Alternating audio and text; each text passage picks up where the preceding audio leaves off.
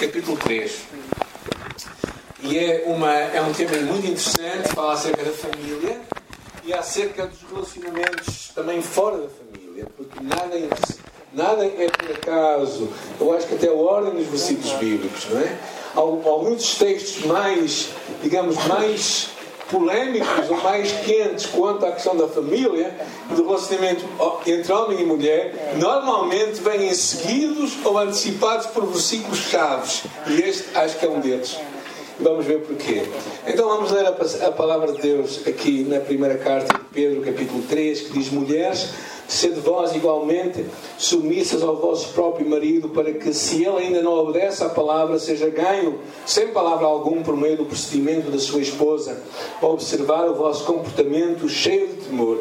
Não seja o adorno da mulher o que é exterior, como o frisado do cabelo, adereços de ouro aparato de vestuário, seja, porém, o homem interior do coração unido ao incorruptível traje de um espírito manso e tranquilo, que é de grande valor diante de Deus.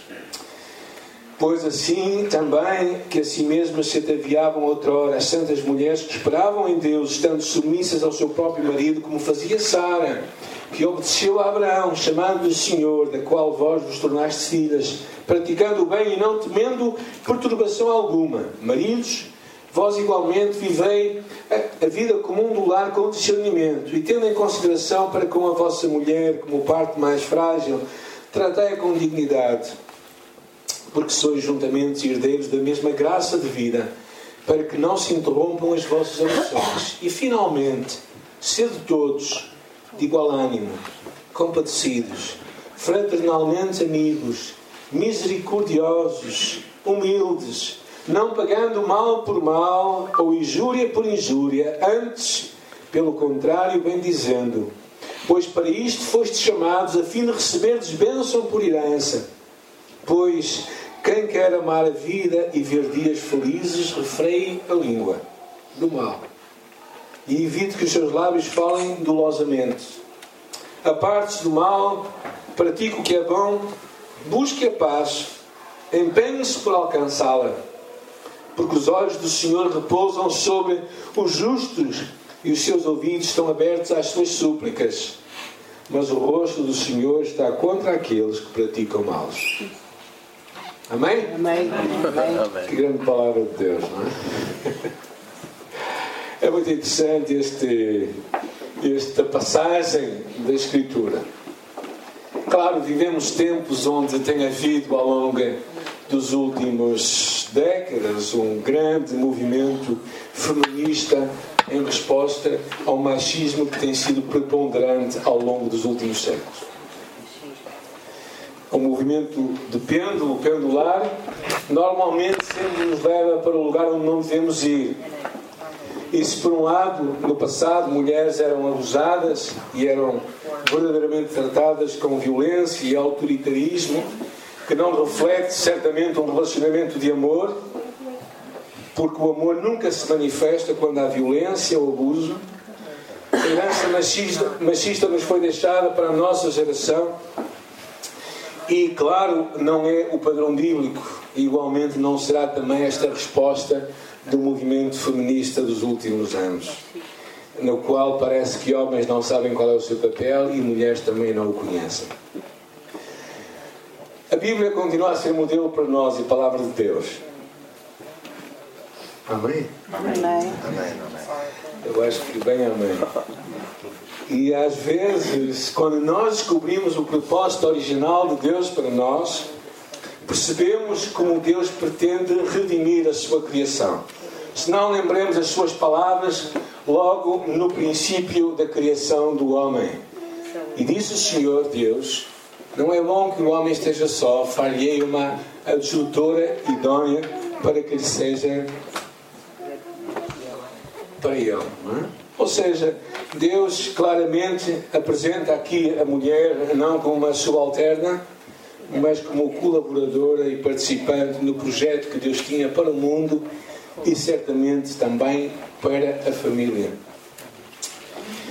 E Pedro aqui eh, retoma, ele tinha falado, nossa semana passada falámos do relacionamento que o cristão tem com o mundo, em que está, o relacionamento que tem com as autoridades, o relacionamento que tem com os patrões e, e basicamente olhando para Cristo como nosso modelo. E aqui ele entra num aspecto mais específico, que é o relacionamento no âmbito da família. É?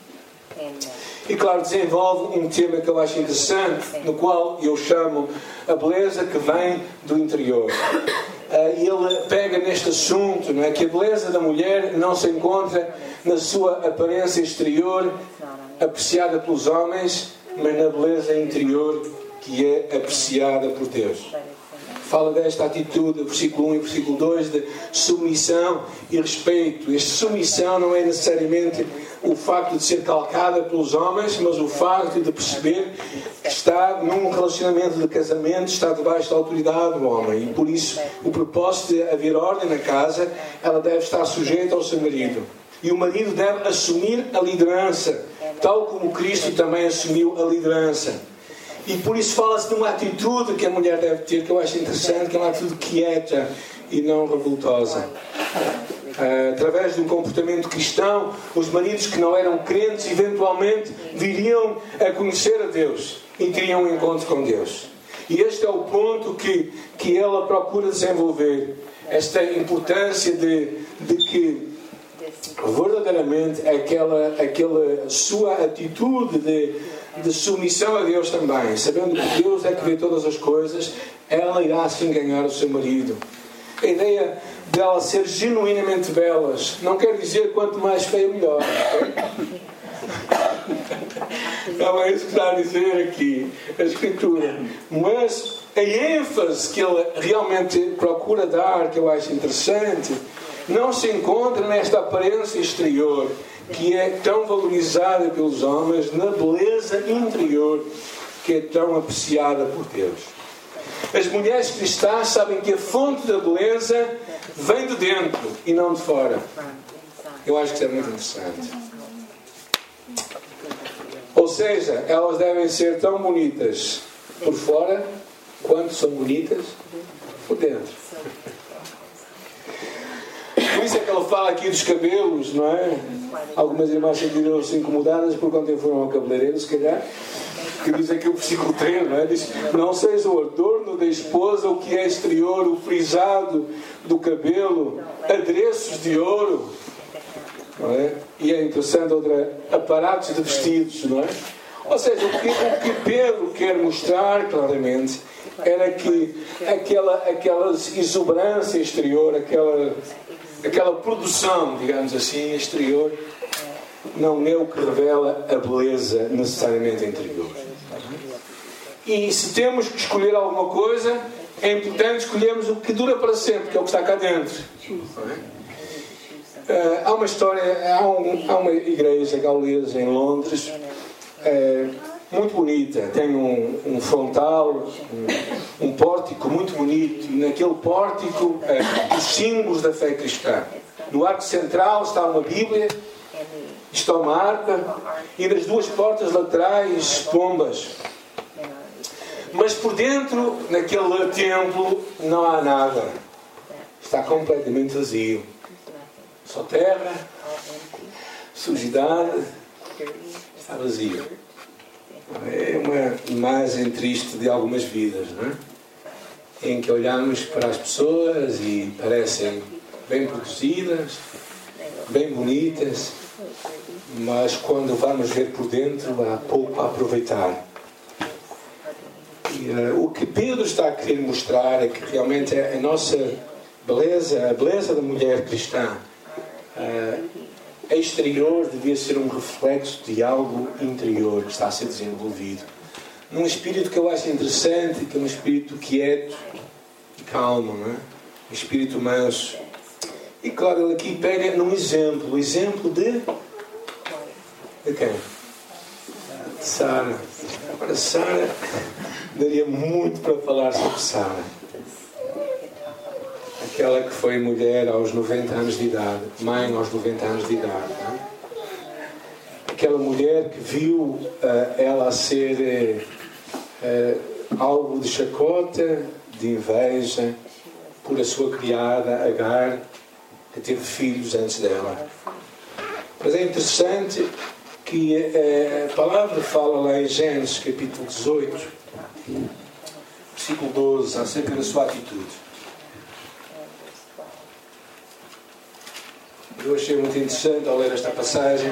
Diz assim: E riu-se, pois, Sara no seu íntimo, dizendo consigo mesma: Depois de velha e velho também o meu Senhor terei ainda prazer. A Sara realmente tinha uma relação de, de confiança e também, ao mesmo tempo, de, de um santo temor em alguns aspectos, eu acho. A Provérbios nos chama a, a podermos temer a este Deus. Diz: Não temas o pavor repentino nem a investina dos perversos quando vier, porque o Senhor será a tua esperança. A ideia de que uma mulher de Deus sabe confiar e esperar em Deus. E eu acho muito interessante este pensamento, não é? Que vai contra uma imagem de ver quem é que ganha, não é? No casamento estarem continuamente em discussão e, e, sem compreensão da outra pessoa. E depois fala para os homens, não é? Ou não? Homens, amém? Amém. Porque os homens estão caladinhos, não, não dizem amém, só as mulheres é que dizem amém. Uh, e é interessante o que aqui fala acerca de, para os homens: diz, maridos, vós igualmente vivei a vida comum do lar com discernimento. Se calhar, só, se fosse só viver a vida comum do lar, já seria bom, porque há muitos maridos que se recusam a viver a vida no lar. Vivem no café, vivem na taberna, menos no lar. Mas depois ele fala algumas atitudes que eu acho é, interessantes nós pensarmos. Primeiro, viver com entendimento ou com responsabilidade, ah, sabendo que diz ele assim, tendo consideração para com a vossa mulher como parte mais frágil. A ideia de que, vamos, a ideia de que é interessante que a Boa Nova diz, tendo em conta a sua natureza feminina.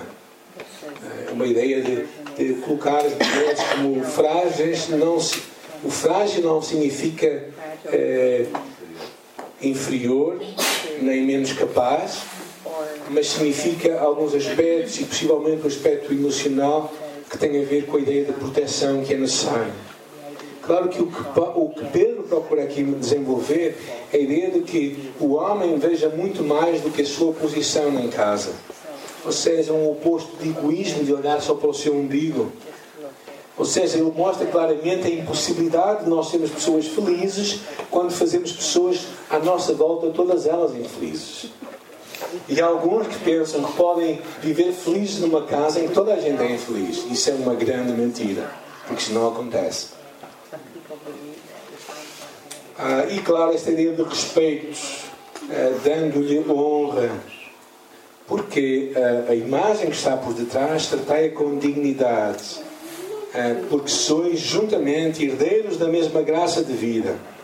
Ou seja, esta honra como algo que é precioso, que é concedida à mulher, porque diante da graça de Deus, ela é coerdeira connosco. Agora, esta imagem de perceber, como, como também no livro de Efésios, em que o marido tem que amar a sua esposa como Cristo amou a igreja. E é curioso que tanto em Efésios como em Pedro, se repararem, o, versículo não, o capítulo não termina aqui. Verdade ou não? O que é que diz a seguir? Versículo 8. Finalmente, sede todos. Então, a partir daqui é interessante.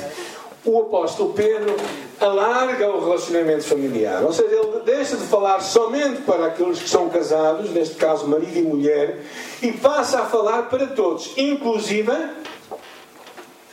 Inclusive. Marido e mulher. Por isso, os conselhos que vêm aqui vêm para toda a gente, que eu acho interessante. Ah, por isso existe aqui a necessidade, não terminamos o capítulo no versículo certo, mas continuamos esta leitura ah, e entendermos o quanto o Evangelho tem que mudar o nosso relacionamento com todos os homens.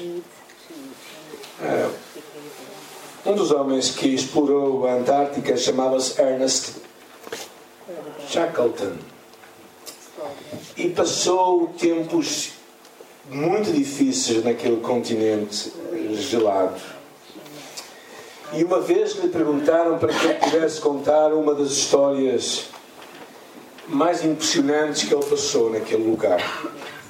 E ele contou uma, uma experiência numa certa noite, talvez o seu momento mais terrível, quando ele e seus homens estavam amontoados numa cabana de emergência. E naquela noite lhes foi entregue as últimas porções de alimento estavam à espera de ajuda que viesse do exterior. E enquanto seus homens dormiam profundamente, Shackleton permanecia acordado, com os seus olhos cerrados. E de repente viu um movimento sorrateiro de um dos homens.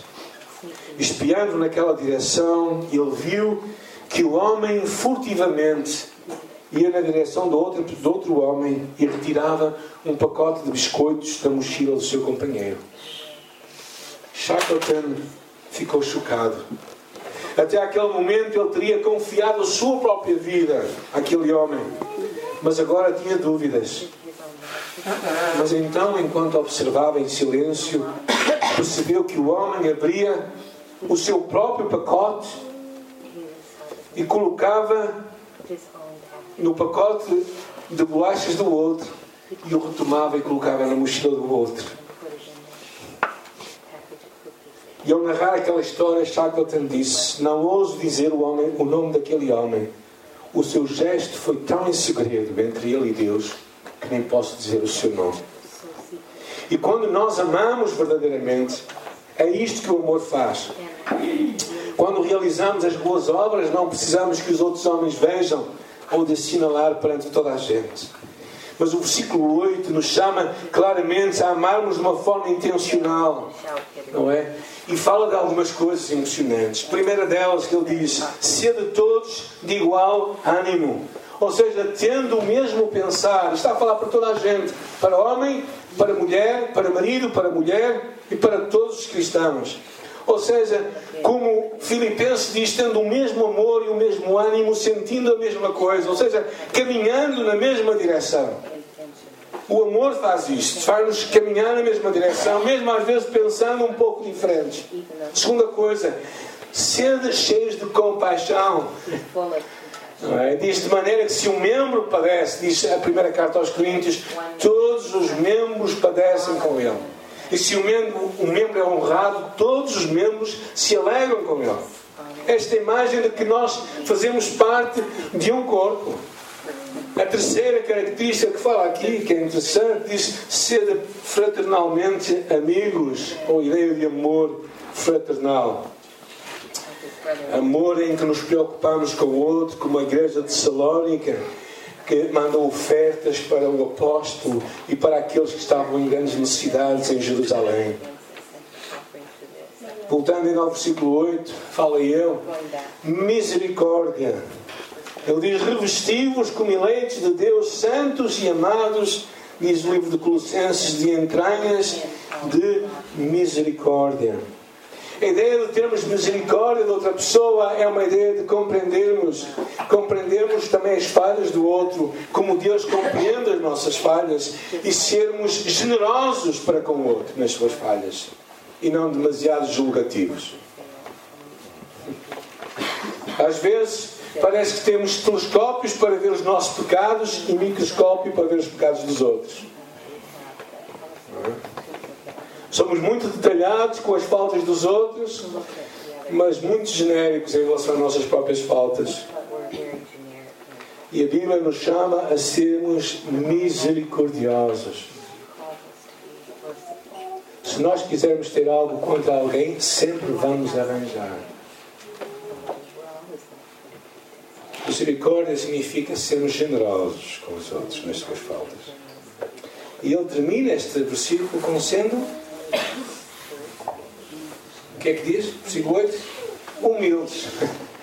E claro, poderíamos pensar muito no exemplo de Jesus Cristo, que sendo semelhante a Deus, não teve por usurpação ser igual a Deus, mas humilhou-se a si mesmo de uma forma de servo, como servo foi à cruz. Então, se nós damos este versículo, isto revoluciona os nossos relacionamentos, ou não? Porque este versículo também fala para marido e para mulher, certo ou não? ou é só os outros que estão a falar? Isto vai muito longe, muito longe. O amor é intencional e é demonstrado verdadeiramente em ações. Pedro entra num outro episódio mais à frente. Porquê? Porque ele está a escrever a quem? Está a escrever a uma igreja que estava a ser perseguida, maltratada. E ele estava a escrever a gente que tinha muitas razões para se queixar do mal que estava a ser feito. Mas reparem o que é que ele diz no versículo 9. Alguém pode ler? Não pagando mal por mal ou injúria por injúria. Antes, pelo contrário, bem dizendo, pois para isto mesmo fostes chamados, a fim de receberes bênção por herança. Quer dizer, Pedro vai aqui um pouco a longe, vai lembrar as palavras de Jesus, que diz: Quando vos baterem numa face, oferecei o outro. Não dá na outra, é oferecei o outro. A ideia que está por detrás não é nós sermos um sermos uns, uns pategos, ou sermos gente sem caráter, ou sermos uns fracos. Não só age assim quem é forte, não é quem é fraco. Só não responde a mesma moeda quem é uma gente com princípios, não é quem anda aí ao sabor das ondas. E o que Pedro entra aqui é muito interessante, é ele abençoar o outro e não pagarmos na mesma moeda. Porquê? Porque é o perdão que traz a cura, não é a retaliação. A retaliação nunca cura nada. A retaliação só agrava as coisas. Ah, claro que poderíamos falar muito acerca deste tema. É um tema muito vasto. A ideia de abençoarmos e não pagarmos a mesma moeda, eu acho que é, é um princípio tão impressionante. Porque sempre vai haver alturas em que nós podemos guardar. A minha professora, a madrinha de casamento, nossa também conselheira matrimonial, onde se casamos, ela dizia que é como colecionar selos, é? Como fazemos coleção de coisas que temos contra alguém. Quando vem a oportunidade, nós abrimos o álbum e lançamos. Mas na verdade, aqui há um princípio muito forte, que é o princípio da misericórdia, que ele fala antes. Tiago tem um versículo muito interessante que diz: Porque o juízo. Alguém pode ler? O teu juízo será sem misericórdia sobre aquele que não fez misericórdia, e a misericórdia triunfa do juízo. Ou seja, há duas formas de nós nos relacionarmos com pessoas: uma com misericórdia e outra com justiça. Como é que tu queres que Deus te relacione contigo? Com misericórdia com justiça? Misericórdia. ok, já ouvi o Clark dizer misericórdia. Deste lado. Deste lado aqui. Misericórdia, não é? Todos nós temos misericórdia, verdade? Porque se for juízo, se for juízo, nós estamos arrumados para o canto. E o que Pedro está aqui a levantar é precisamente isso. Se tu queres que Deus tenha misericórdia de ti, tu tens de ter misericórdia de todos. É, é a velha regra de ouro que Jesus nos deixou em, em Mateus capítulo 7. Tudo, crees que, tudo o que crees que os homens vos façam, fazei vós também. Ok? Então, se nós queremos ser tratados com misericórdia, nós temos de tratar os outros com misericórdia. Ah, mas isso não é justo. Pois não. Sabem, se fosse justo, todos nós estávamos arrumados. Todos nós. Sem exceção. Até o pastor. Estava arrumado para um canto e, e tinha os seus dias contados. Mas a misericórdia de Deus é maior. É interessante, o versículo 9 diz: Não pagando mal por mal, injúria por injúria. É interessante que não é só o pagamento, mas ele vai mais longe. Antes, pelo contrário, bem dizendo, porque para isto foste chamados. Sabem, dar o pagamento daquilo que nos fazem é humano, mas pagar de outra forma é divino. E se calhar, se calhar, nós precisaríamos de passar algumas das coisas que alguns dos nossos irmãos passaram em alguns lugares, por amor da sua fé. E hoje mesmo, cristãos hoje que se convertem em Jesus e são maltratados pela sua própria família e que aprendem a não amaldiçoar, mas a bem dizer. A maldição nunca vem de Deus. E claro, porquê que nós devemos agir assim? Porquê que nós devemos viver este amor intencional e não um espírito de retaliação? Versículo 10, 11 e 12 diz: Santo, versículo 10 diz: Pois quem quer amar a vida e ver dias felizes, refreie a sua língua do mal. E claro, está a falar aqui num contexto de retribuição. Ou seja, se tu queres viver uma boa vida, então controla a tua língua.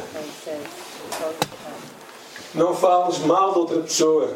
Aprende a bem dizer, a abençoar.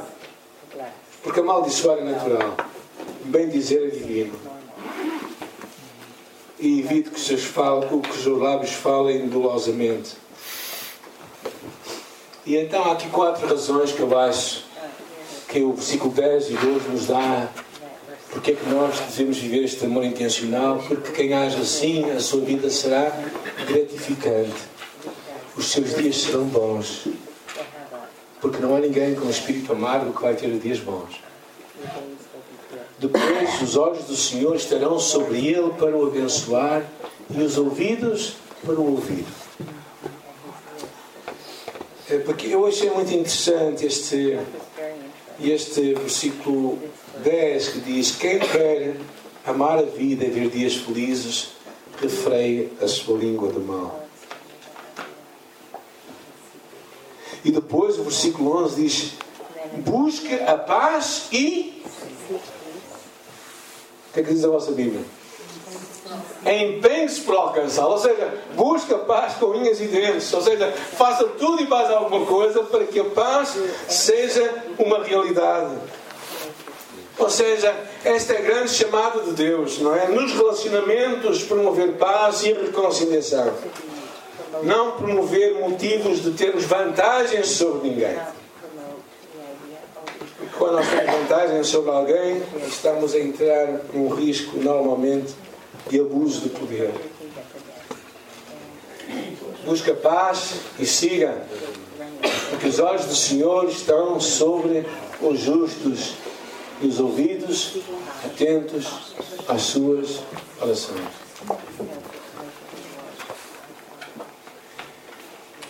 Porque, já agora eu passei à frente uma coisa importante, que no versículo 7 diz quando o marido não trata bem a mulher, as orações dele não vão ser escutadas.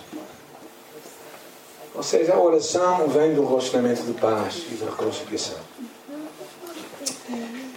É, é, são versículos impressionantes. Eu encorajo-vos nesta semana a sondar o vosso coração, a vossa vida e a pensarem como é que está o meu relacionamento com as outras pessoas. Como é que eu estou a viver esta paz que Deus diz para eu viver e empenhar-me a vivê-la. Porque o mais natural é nós não vivermos a paz de Deus e isso qualquer pessoa pode. Se, nós, se alguém nos faz bem, nós fazemos bem a ele, isso é natural. Mas quando alguém nos faz mal e nós retribuímos em bem, isso é divino. E é o que Deus espera de ti e de mim, cada um de nós. E Pedro, quando nos dá esta passagem, é verdadeiramente impressionante. E se nós pensarmos, irmãos, que Passado poucos anos, Pedro, o apóstolo Pedro, vai estar a ser crucificado por amor da sua fé em Jesus Cristo. É interessante Pedro falar da paz, não é? O homem que pegou na, na espada e cortou a orelha daquele que ia prender Jesus. O homem que, que também era sempre explosivo e sempre ali a mexer. Alguém que diz busca a paz e segue. Eu acho que é o que Deus quer para todos nós, para que os relacionamentos possam funcionar. E nós precisamos de escutar o nosso coração e empenharmos a nós. Talvez alguns estejam a dizer assim, bem, se, eu estou-me a lembrar, se aquela pessoa estivesse aqui na igreja, aquela mensagem é para ela. Não, aquela mensagem não é para ela. Aquela mensagem é para ti, porque tu é que estás aqui hoje. E o Espírito Santo não vai levar a mensagem lá. Quer dizer, pode até levar, mas não assim como vocês hoje estão a ouvir aqui. Deus está a falar é contigo e comigo que estamos aqui hoje. Não é com os outros que nós estamos aqui. Os outros que não estão aqui, nós estamos cá. Agora, se Deus está a falar contigo, não é? Põe o teu coração em ordem. Busca a paz e segue. Empenha-te nisso. Porquê? Porque os olhos de Deus estão sobre os justos e os ouvidos atentos à oração. De quem? Daquele que busca a paz e a segue. E estes são os justos. E estes são os que agem da forma que Deus quer. Eu quero te encorajar é, a poderes agir assim. E, uh, e, que tu possas abrir o teu coração para Deus. E vamos terminar com uma música, não é, querido? Senhor, nós nesta manhã, nós queremos verdadeiramente ouvir esta palavra que é tua. Deixar que isto encha o nosso coração. Uh, isto possa encher o nosso coração e a nossa vida, Senhor. Oramos, Deus, para que tu possas trabalhar em nossas vidas e verdadeiramente nos ajudar a viver os teus propósitos. E, uh, Senhor, percebemos que o mais importante não é chegarmos ao fim com razão, o mais importante é chegarmos ao fim melhores no nosso relacionamento. Eu te louvo, Pai, por a aprendizagem que temos ao longo da vida, uh, particularmente aqueles que vivem em família também aprenderem a dar e abençoar. Eu oro, Pai, que nesta manhã fazes isso em nosso coração, em cada um de nós, Pai. Que nos ajudes a escutar o nosso coração. E antes de pensarmos nos outros, pensarmos em nós. Antes de apontarmos o dedo, apontarmos para nós. Antes, Senhor, de, de considerarmos aqueles que não vieram, considerarmos cada um de nós que veio. E fala a nossa vida. Ajuda-nos a pôr em ordem, Senhor, os atos que temos que agir, a forma que temos que tratar os outros e, e fala conosco em nome de Jesus.